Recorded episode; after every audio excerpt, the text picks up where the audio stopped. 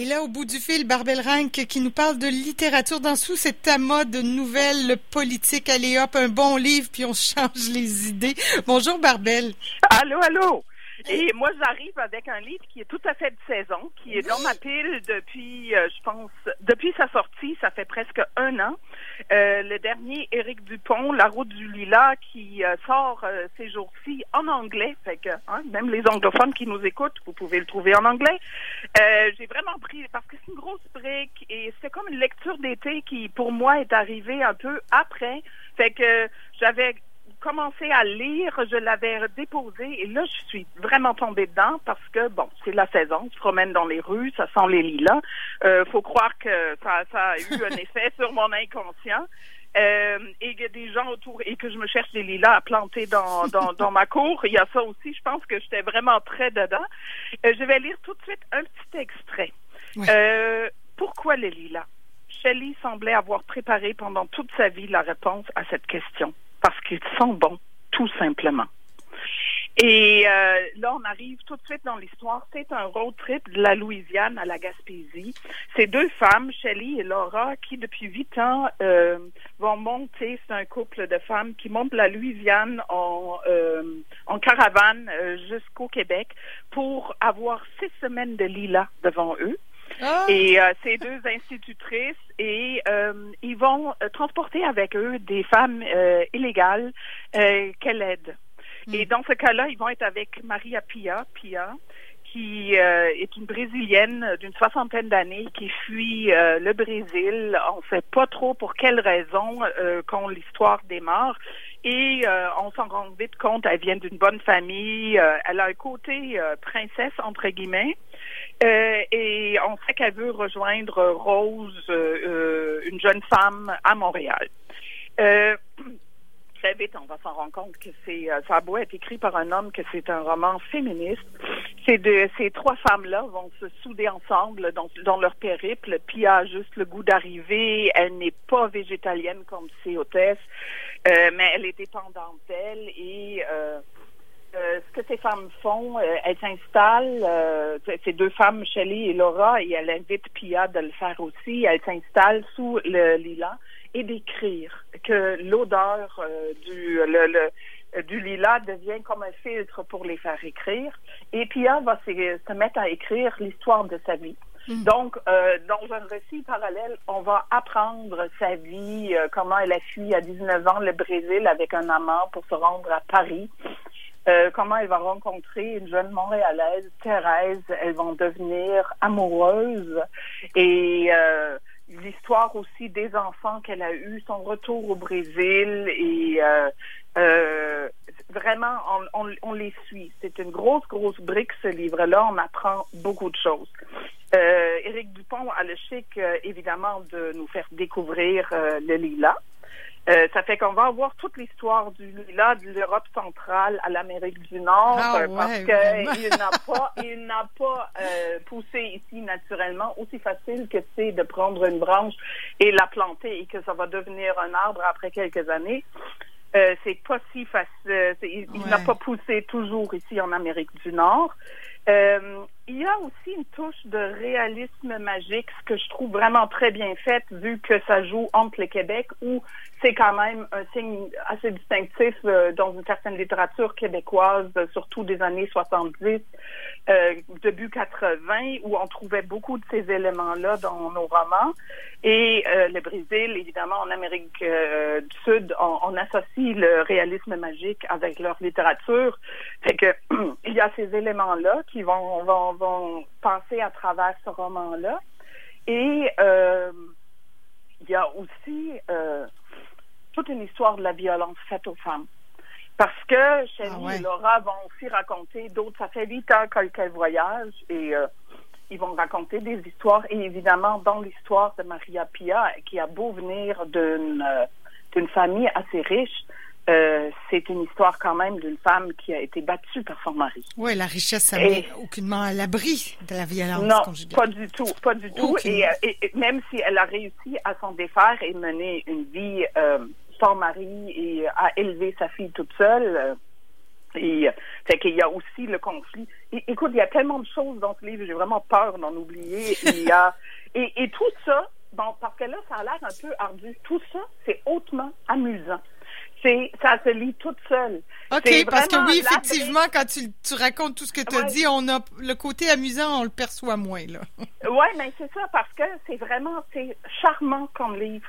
On, on rentre là-dedans, on s'attache à ces trois femmes-là qui sont vraiment très particulières, mais en tout cas, moi, je me suis attachée très vite à ces femmes-là, euh, surtout à Pia, euh, qui est une personnalité tout à fait extraordinaire.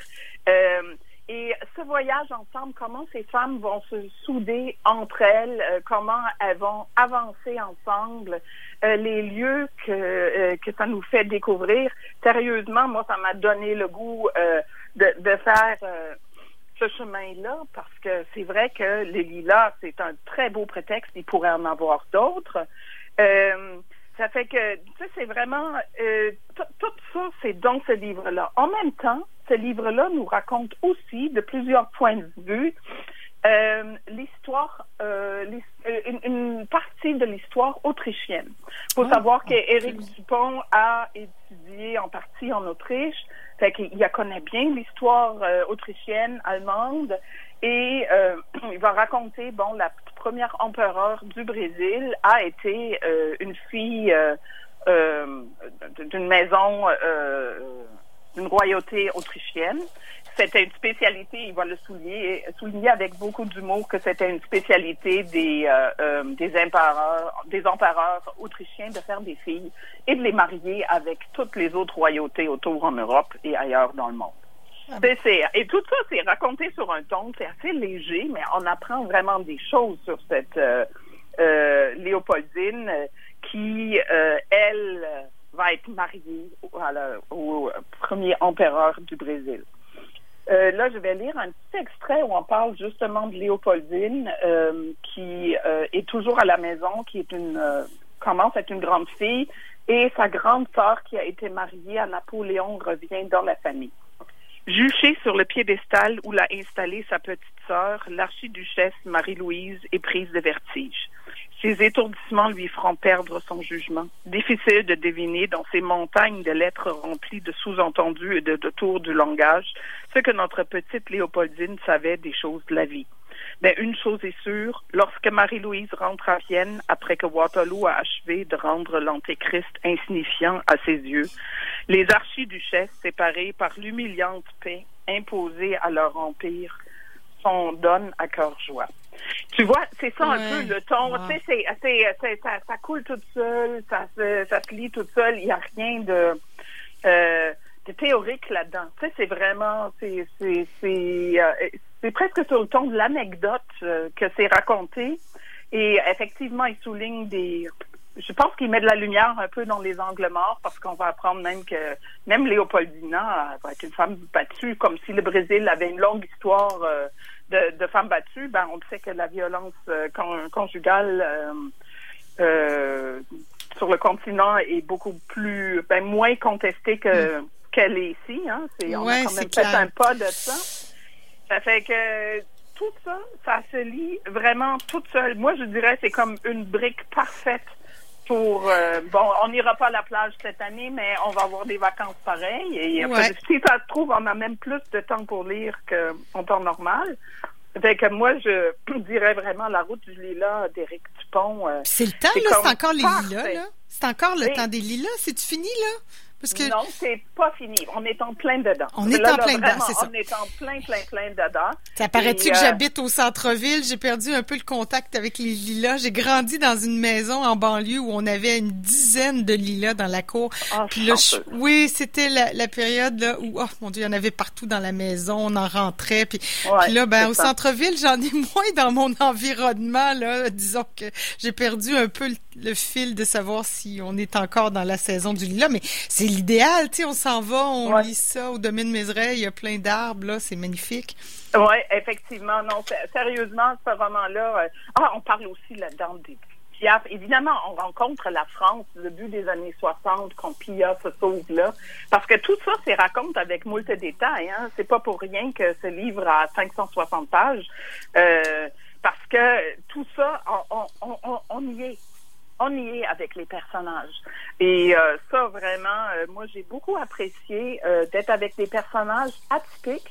Parce que ce genre de page turner, souvent, il y a quelque chose de contenu dans les personnages et on se sent presque coupable de s'y attacher.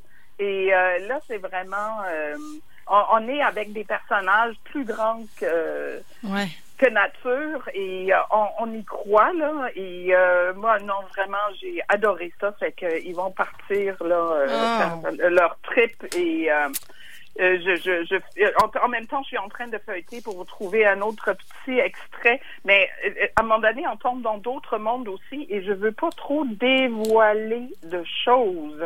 Il y a un peu de ça aussi. ça fait que je suis comme un peu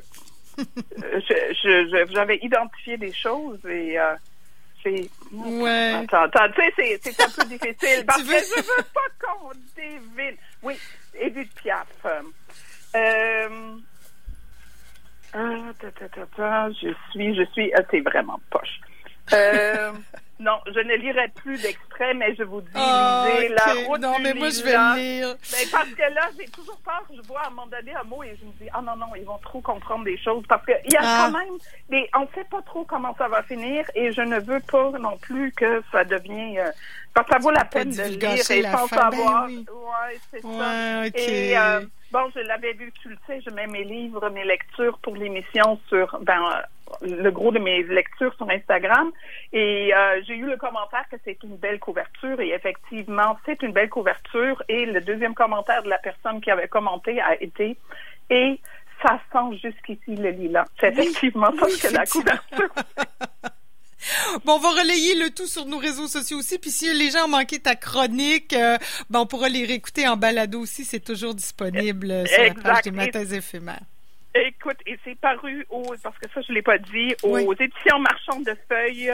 Et c'est disponible dans toutes les bons, euh, des bonnes librairies au Québec. Et on peut le trouver maintenant aussi en anglais. Oui, en plus, euh, si on veut pratiquer son anglais cet été, là, bon, je sais pas, c'est peut-être une lecture difficile. Je, cinq, je, je, pratiquer à 500 Je penserais pas que c'est euh. Non, bon, c'est juste soutenu, ces 500 quelques pages. Bon, ben Barbel, merci beaucoup. Je te, je te souhaite une très bonne semaine. On se reparle dans deux semaines.